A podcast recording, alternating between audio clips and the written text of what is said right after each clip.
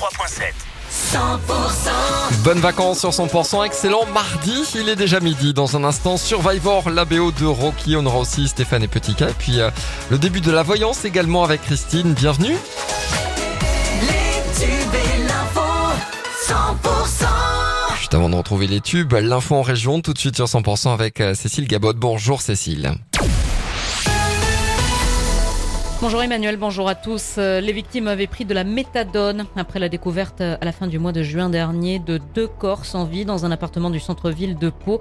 Un jeune homme et une jeune femme d'une vingtaine d'années. Eh bien, on en sait plus. hein, plus d'un mois après cette macabre découverte, les analyses ont notamment mis en évidence de la méthadone, un médicament classé comme stupéfiant dans des quantités compatibles avec la survenue d'un décès. Un incident technique au terme de Luchon réduit la capacité d'accueil de curistes pour la prochaine session. Le 4 septembre devait marquer la fin des travaux des espaces dédiés à la cure thermale des thermes de Luchon et la réouverture de l'intégralité des espaces de soins. Mais en raison d'un incident technique, cette réouverture complète est repoussée de 7 jours. Les thermes de Luchon sont contraints d'annuler 283 réservations. Des travaux doivent être réalisés sur la voie ferrée au passage à niveau du chemin de Cossadba à Castel-Sarrazin. C'est à partir de cet après-midi 13h et jusqu'à jeudi soir 21h. Puis une deuxième phase aura lieu du 21 au 25 août. Anaïs Rouanet a vécu un rêve éveillé. Son nom ne vous dit peut-être encore pas grand-chose, mais elle incarne sans doute la relève du cyclisme féminin tarnais. Anaïs Rouanet, 16 ans, a été sélectionnée avec l'équipe de France pour disputer le Festival olympique de la jeunesse européenne à Maribor en Slovénie. C'était du 23 au 29 juillet dernier. Une expérience inoubliable pour la jeune cycliste albigeoise qui a pu se mesurer au gratin international.